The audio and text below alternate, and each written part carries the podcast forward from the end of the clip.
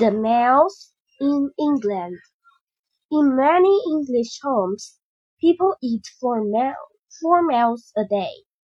Breakfast, lunch, afternoon tea, and dinner.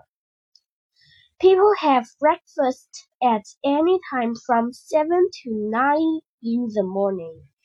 They eat porridge, eggs, and or bread.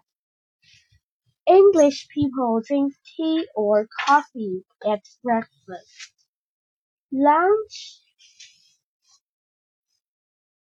comes at one o'clock. Afternoon tea is from four to five in the afternoon, and dinner is about half past seven. First, they have soup. Then they have meat or fish with vegetables. After that, they eat some other things, like bananas, apples, or oranges. But not all English people eat like that.